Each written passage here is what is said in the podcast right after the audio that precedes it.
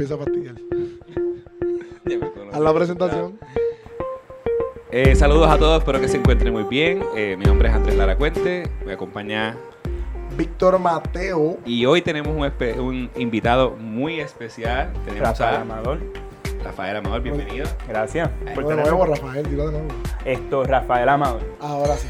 Eh, De, Rafael, tú sabes que eh, estamos muy contentos de que estés aquí con nosotros. Eh, vas a hacer una introducción y vas a hablar un poquito sobre ti, pero no sin antes Yo sabía que lo iba a hacer. sacar la pandereta que tiene. Víctor aquí en su estudio. Víctor, cuéntame, habla un poquito de tu experiencia tocando pandereta. Se la tenía guardada. Andrés simplemente tenía rencor de- del podcast pasado y vi una pandereta que tengo acá y la sacó para decirme cuál es mi experiencia. Pero nada, Andrés verá. Rafael Amado, la habla clara. Rafael. Tú, sabes de, tú sabes de eso. O sea, me sé par de coritos, tú sabes. O sea, Rafael, cuéntanos quién tú eres. Eh, dile a la, a la audiencia. claro, bueno, mi nombre es Rafael Amador, me dicen Rafi. ¿De dónde vienes, Esto, Rafa? Bueno, nací en, aquí en Puerto Rico, nací en Bayamón. La ciudad pero, del chicharrón. Del chicharrón. Esto, pero me crié en la Florida, o sea, llevo en los Estados Unidos desde los cuatro años, me crié allá, llegué a conocer a Cristo a los 16 años en una iglesia que usaba hip hop como ministerio. ¿Ok? Esto, eh, y como 12 años después me encuentro en el seminario de los Bautistas del Sur, Southern Baptist Theological Seminary, en donde estoy estudiando la maestría de divinidad. Ya estás ahí casi, ¿verdad? Terminando. Te faltan como dos añitos. más Esto, me falta como dos añitos más. Ok, qué bueno, qué bueno. A Rafael Amador, nuestro primer invitado a perspectiva. Uh, Sí, y entiendo que el, el tema, ¿verdad? Que, que Rompiendo Rafael, récord. Rafael es un tema muy importante. Él está eh, colaborando con nosotros junto con un grupo en la Iglesia Bíblica Metro. Y casualmente este sábado tuvimos una reunión donde él expresó eh, la necesidad del descanso. Eso como que no cuadra en el mundo en que vivimos, pero bíblicamente hay una perspectiva del descanso. Cuéntanos un poquito sobre eso, este Rafael. Sí, claro. Bueno, esta eh, mi teología y mi pensar sobre el reposo y el descanso, pues vino de por sí como de la necesidad que tuve yo como para esto, o sea, no sé, como reposar un poco, pero más allá, o sea, descansar en mi alma durante el tiempo que, nos, que estuvimos compartiendo, o sea, yo en verdad como expliqué un poco de sobre algunas luchas que yo tenía, sobre, o, o sea, ¿cómo explico?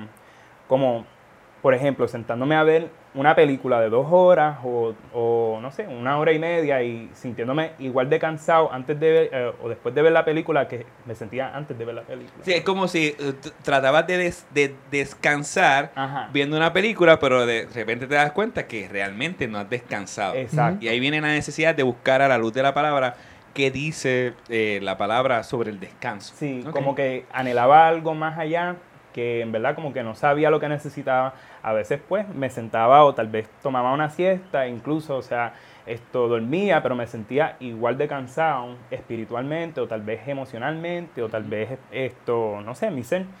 Y sentía que pues necesitaba más, ¿no? Entonces como ahí llegó como mi como mi, mis pensamientos sobre el descanso y reposo. Sí, y, y no sé si lo has visto más en, en ciudades más urbanizadas, Sí. cómo vivimos a la prisa, vivimos con un ajoro, vivimos siempre estresados, vivimos siempre con muchas cosas en nuestra agenda, muchas cosas que cumplir, muchas demandas de, de la sociedad, del trabajo, de los niños, de nuestras esposas, nuestros esposos, de diferentes cosas, aún de la iglesia, este, y por lo menos pudiste ver, ¿no? En, Sí. en ciudades más urbanizadas, ¿verdad? Como ahora en el área metropolitana, casi siempre, aunque también en todo lugar. Pero esa, ese joro y almas siempre eh, saciadas de trabajo, trabajo, trabajo y no viendo ese descanso, que no solamente físico, sino del alma. Yo creo que por ahí va la cosa, ¿no? Sí, definitivo. Este, ¿qué, ¿Dónde vemos en la Biblia, Rafael, ese, esa perspectiva bíblica del descanso? Oye, Andrés, chicos, mira, poniendo el teléfono, pon el teléfono a Biblia. Estamos en medio de un Es que no podcast. Estamos en medio de un podcast y tú pones tu tele, no pones tu teléfono a que Biblia. está ocupado, es Qué que está falta de ocupado, respeto. sabes esto. que busy.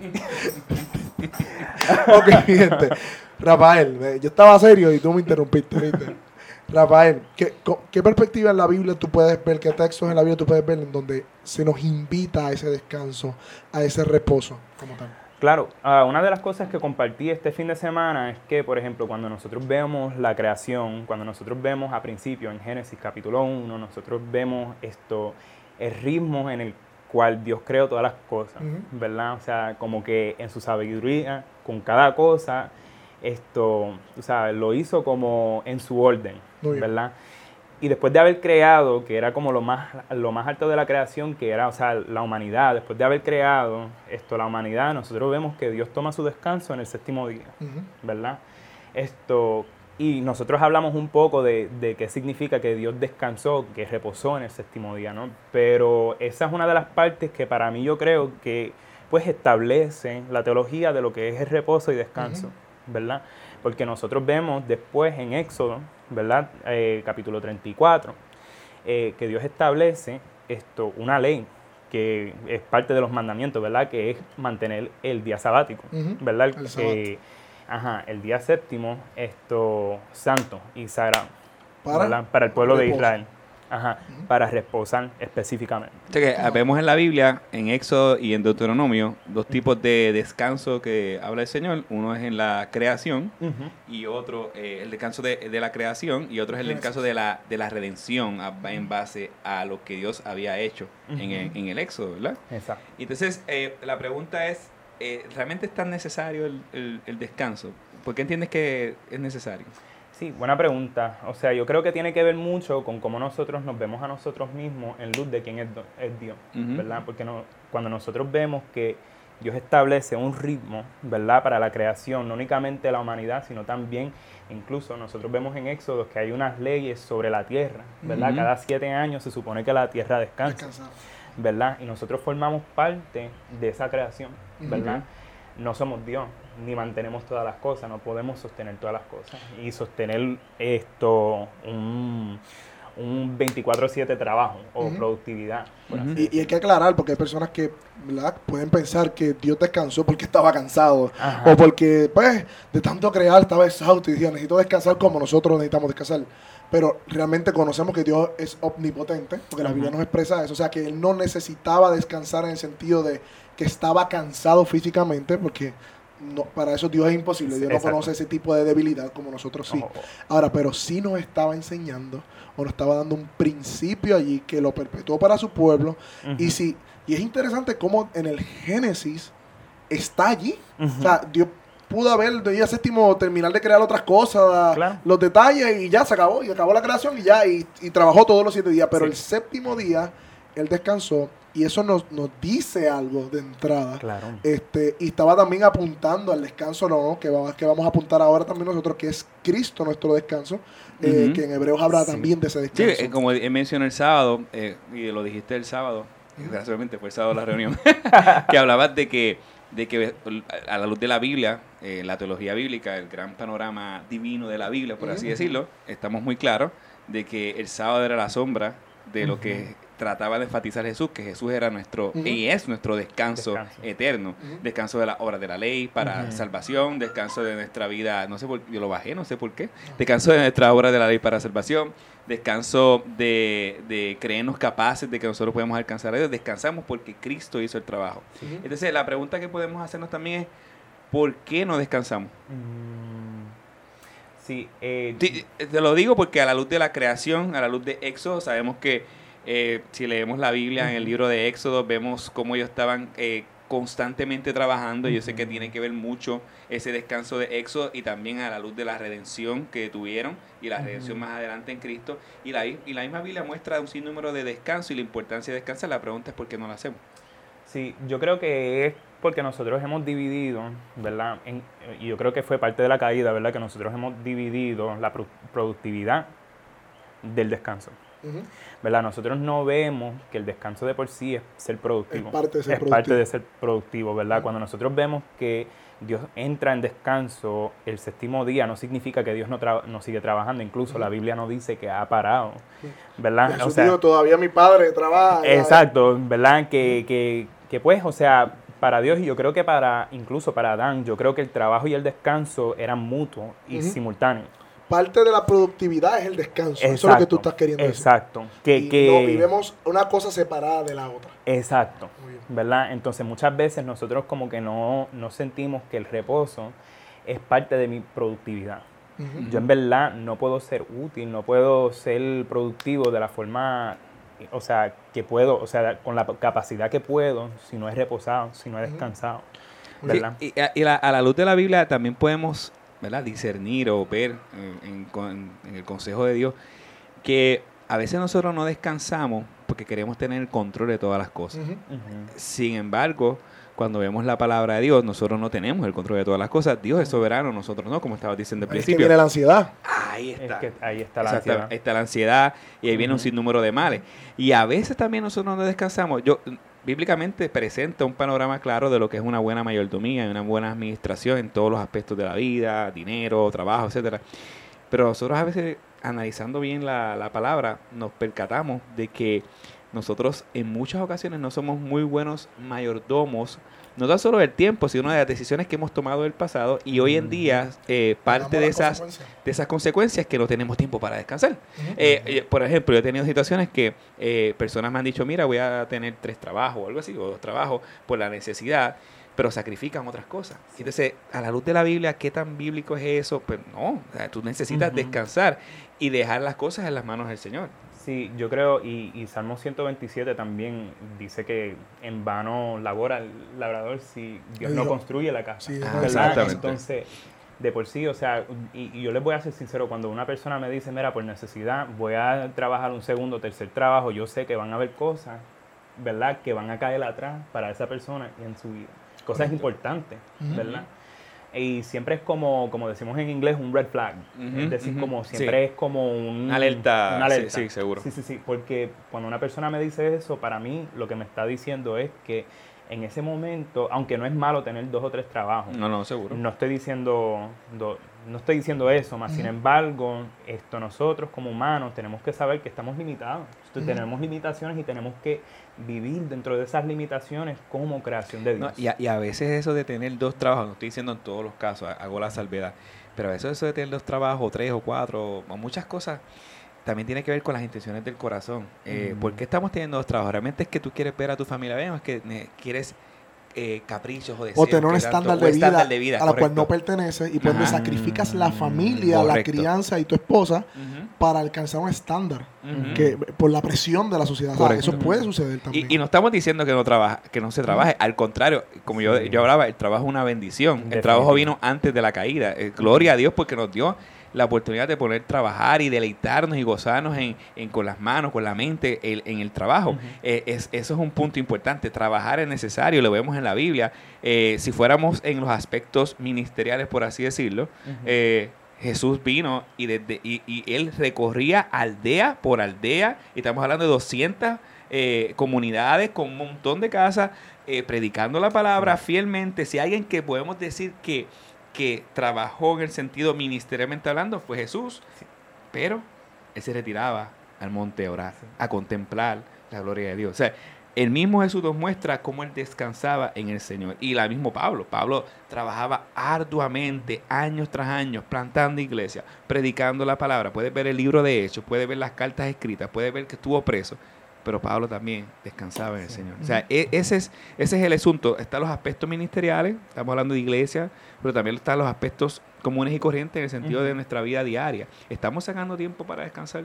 ¿Dónde está el descanso en la agenda que nosotros estamos haciendo? Esa es la idea de este podcast. Y Eclesiastés habla de que mejor es un puño y en paz que dos puños con aflicción de espíritu. Hablando de que mejor es tenerlo aunque sea para tenerlo, que, que tener dos puños y estar afligido todo el tiempo, o sea, queriendo agarrar más. Eh, eh, la misma palabra nos lleva a eso, Proverbio nos habla de eso también, que mejor es la casa donde se ve un bocado seco de pan, que, que el mucho espacio y, problemas dentro de la casa, porque eso es lo que provoca este, eh, eventualmente la falta de descanso y la falta de, de ¿verdad? y el sobre, la sobrecarga. Este, mm, eh, Y creo que tenemos que diferenciar aquí, estamos hablando del descanso, en este caso físico. Correcto. Este, pero también un descanso, un descanso del alma. Entonces, sí, creo que sí, sí, de ahí también, porque algo que yo noté, ¿verdad? Esto, yo viví en Costa Rica como misionero dos años y viví en la parte centro-pacífica y había algo del ritmo de la vida fuera de la ciudad que como que estando allá dos años, fuera de la ciudad, fuera de, de un área urbana, o sea, aprendí mucho sobre los ritmos de la vida y, los rumbos que nosotros llevamos. O sea, en verdad todo tiene, no, mucho de esto tiene que ver con las prioridades que nosotros tenemos, ¿verdad? O sea, qué tanto nosotros priorita, como damos por prioridad, ¿verdad? Ese descanso del alma, o qué tanto damos como prioridad, o sea, a un comunidad, o sea, otras cosas, ¿verdad? ¿Qué tanto estamos involucrados en, en, nuestra comunidad, nuestras familias, como para ver que nosotros necesitamos descansar para poder entonces servir? Y, y, una pregunta que, que nos, nos surge entonces es, ¿cómo podemos hacerlo? Porque dijiste que Netflix no te funcionó. Entonces, ¿cómo nosotros podemos descansar? Porque usualmente nosotros asociamos eso, nosotros asociamos con vacaciones. Con vacaciones. Simplemente. Ah, que, yo he cogido vacaciones. vamos a tomar vacaciones. es muy bueno, es muy bueno. de vacaciones y, y, a la semana y a los dos días estoy cansado. Ah, exactamente. ¿Qué descanso o, qué podemos hacer para lograr? Porque también hablamos algo del silencio, que es la contemplación, que también podemos entrarlo aquí ahora, como creyentes, o sea, como cristianos. ¿Qué nos hace falta para descansar? Sí, eh, uno de mis salmos preferidos, que, los, que eso fue con que con el salmo que la escritura que empezamos, comenzamos el sábado, ¿verdad? Salmo 131. Eh, Algo que resalta es como he aquietado mi alma, ¿verdad? Esto como un niño recién amamantado, ¿verdad? Y ese concepto de, de, tú sabes, simplemente como sentarme en, después de haber luchado, después de haber trabajado, después de haber gritado, tal vez, tú sabes, un niño eh, recién amamantado, sí, como es pelea, tú sabes. Entonces, pero después de todo eso, poder sentarme, eh, o sea, y en verdad como descansar en el Padre, ¿verdad? Que, que para nuestra cultura es muy raro, ¿verdad? Yo creo, esto, poder sentarme tal vez unos 5 a 10 minutos en puro silencio, ¿verdad? Nosotros esto culturalmente estamos bombardeados por el ruido.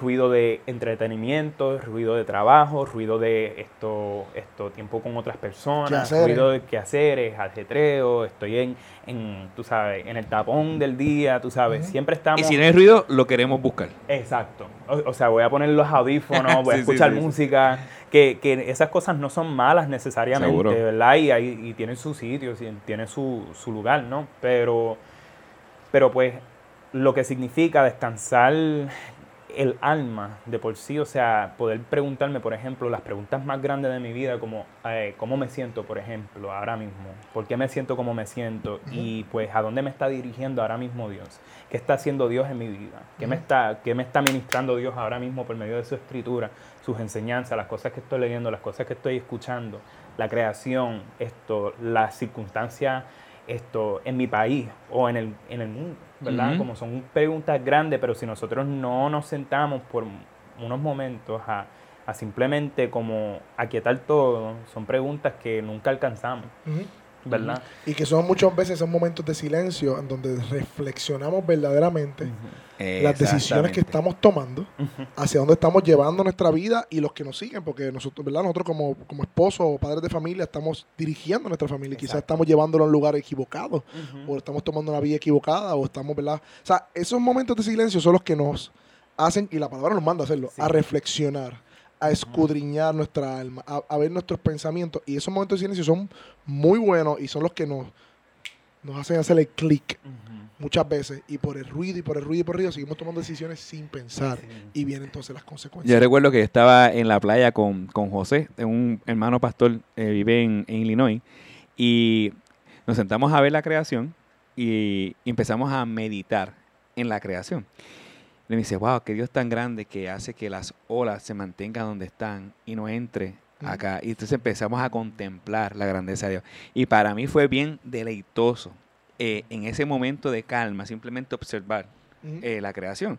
Eh, yo tengo un hermano que se llama Cristian, que vive en Costa Rica también, y él, me, él nos hablaba mucho, cuando, él tiraba fotos de las flores. y, y, y, cuando tiraba fotos de las flores era como decir, wow, mira, qué hermoso la creación de Dios. O sea, todo eso es en su silencio, meditando la creación del Señor. Y para mí entiendo que este tema es bien fundamental en un mundo pragmático, pragmático que, a veces confundimos el éxito en todos los aspectos de la, palabra, pero tal vez a los asuntos ministeriales, el éxito con mucho que hacer. Mucho que hacer. Estar ocupado. Estar ocupado. puedo decir Sí, algo seguro. también, o sea, yo creo que No, no puedes decir nada. no puedo decir nada. No, no, ya. Esto, corta, corta. Esto, yo creo que también, o sea, una de las razones la cual no, la cual no ejercimos como ese silencio es porque es difícil. ¿verdad? En, en- en toda sinceridad, yo quiero, yo creo que para mucha gente es inconveniente sentarse 5 a 10 minutos y estar a solas con uno mismo, como que es incómodo para mucha gente porque no es algo que se practica mucho. ¿verdad? Mucha gente tie- tienen como eh, una incomodidad con, con estar sola, a sola. ¿tú me entiendes? Entonces, pero nosotros cuando vemos a Jesús y la vida de Jesús, nosotros vemos que Jesús en sus momentos iba solo. Se retiraba constantemente. Sí, sí, sí, sí, y era como parte de, del, cómo fluía su, su ministerio. ¿verdad? Era como parte de su ministerio. Esto, y, Y y sí, nosotros, nosotros pretendemos ser más activos que Jesús. Exacto. O sea, y Jesús nos da ese, siendo Dios en la tierra, Él tomaba ese tiempo de intimidad con su Padre, reflexionaba en, lo- en su- en todo lo que estaba, o sea, Él sacaba ese tiempo de reposo y nosotros queremos, lo vemos en la barca durmiendo, en medio de la Exacto, tormenta. en medio de la Sí, tormenta. esa- ¿qué, qué ejemplo más, más, más espectacular de descanso Jesús en la barca durmiendo? en medio de la tormenta. Sí, Sí, sí. Eh, es como yo decía en la clase, o sea, solo porque uno tome, sea cinco minutos, sea una hora o lo que sea, solo porque uno tome ese tiempo en silencio no significa que el mundo se va a caerle a uno encima. ¿verdad? Sí. Porque muchas veces nosotros funcionamos como si esto, si reposamos, el mundo se va a caer. ¿verdad? Como que no voy a poder Como hacer si nosotros todas las aguantáramos el mundo. Y- Sí, yo, yo pienso que, que la, la teología que nosotros tengamos sobre ese tema es bien fundamental. Porque, por ejemplo, eh, hay personas, en el caso de, ¿verdad? Y voy a hablar un poquito de mí, mi, mi agenda es una agenda bastante compleja. Yo recuerdo cuando fuimos a comer estos días, eh, comentaba con uno de los hermanos Ajá. y él, él me decía que, que cuando yo le expliqué la agenda que yo tenía y el tiempo que yo tenía, él dijo, wow, ¿y cómo tú puedes eh, hacer todo eso? Y él me decía, eh, yo le dije, bueno, la realidad es organización, pero eh, hay un punto importante. Cuando vemos a Jesús diciendo, yo soy el Señor del sábado, Él está apuntando a que Él es nuestro mayor descanso. Y ahí está la parte de que yo puedo descansar. Eh, para mí yo descanso leyendo la palabra, para mí yo descanso eh, eh, en la oración, en la intimidad, yo descanso en la comunidad de hermanos. Para mí esto es un descanso. Ese, ese switch es importante a la, a la perspectiva bíblica. No, que yo puedo. Estamos hablando del descanso físico en cierta medida, sí, sí. el descanso de sentarse, de tener mis 10 minutos, pero si Cristo no es mi descanso, Sí, sí. yo puedo tener todo el descanso físico del mundo. Yo puedo tener eh, los momentos de silencio todo el mundo, pero mi alma va a estar inquieta porque no he encontrado el verdadero descanso. Nuestro descanso mayor es el Evangelio. Así que el evangelio en ese sentido trae la armonía, o sea, nos dice, hey, ya todo está hecho, papá. Tranquilo. Eh, Eh, exactamente. ya todo está hecho. ¿sabes? Correcto. Ya, ya lo que hizo Cristo en la cruz completó, eh, hizo completa la obra, ya estás completo en él, no necesitas nada del mundo para que te complete, no necesitas buscar identidad en esas cosas, no necesitas hacer para llegar, ya llegaste, ya estás ahí, y desde esa base de descanso del alma y confianza es que operamos. De ahí, de ahí que parte y todo. por eso, correcto. por eso para todo esto nosotros es un descanso, Sí. porque estamos en Jesús en ese sentido. Claro, dentro de estar en Jesús, tendemos también a inquietar nuestras almas por el Seguro. pecado que está en nosotros. Y ahí es que Ahí viene entonces el descanso seguro. de, lo, de reflexionar dónde está mi vida, de, tomar periodos en donde yo pueda retirarme, estar tranquilo. Definitivo, porque Pero- hay cierta hay cierto descanso en comunidad, hay cierto descanso también, o sea, esto en la palabra y en oración, esto y hay descanso en silencio, También. pero este- eso es lo, lo primordial es la El- relación con Dios, o el- sea, la relación en Cristo. ¿verdad? Porque, o sea, como dice Hebreos capítulo 4, ¿verdad? O sea, nosotros entramos En el reposo. cuando nosotros llegamos a conocer a Cristo. Amén. ¿verdad? Y más allá, o sea, yo creo que esos momentos que nosotros sa- sacamos para reposar es un reflejo de nuestra confianza en esa obra, Amén. ¿verdad? O sea, yo no puedo eh, de por sí, o sea, reposar si no estoy confiando en que Dios sostiene todas las cosas, más allá sostiene mi alma en Cristo. Que el primer descanso y el verdadero descanso es entrar en el reposo de Dios, que es confiar en la obra de Cristo Sí. como medio, por medio de la fe, confiar en su obra para ser salvado de la ira de Dios. Y esa es la verdadera paz. La Sí. verdadera paz es la que dice Romanos 5, que Él hizo paz entre medio de Dios y el hombre fue Cristo nuestro intermediario. Y esa paz trae el verdadero descanso al alma y luego nosotros aprendemos a, a- a permanecer en ese descanso y es que Jesús dice, mi paso os dejo, mi paso os doy. No como el mundo la da, yo os la doy. No hay forma de tener paz en el alma a menos que sea la paz que da Cristo a través del Evangelio. Eso es bien importante. Me parece, me parece bien. Eh, nada. ¿Cómo va? ¿Cómo, ¿Qué le podemos.? No, no, yo creo que podemos decir como dos o tres cosas, eh, quizás un poco más prácticas. Las personas que ya están viendo esto, escuchando esto. Como yo soy creyente, vamos a suponer, soy un creyente y siento que vivo ajorado y vivo siempre con esta.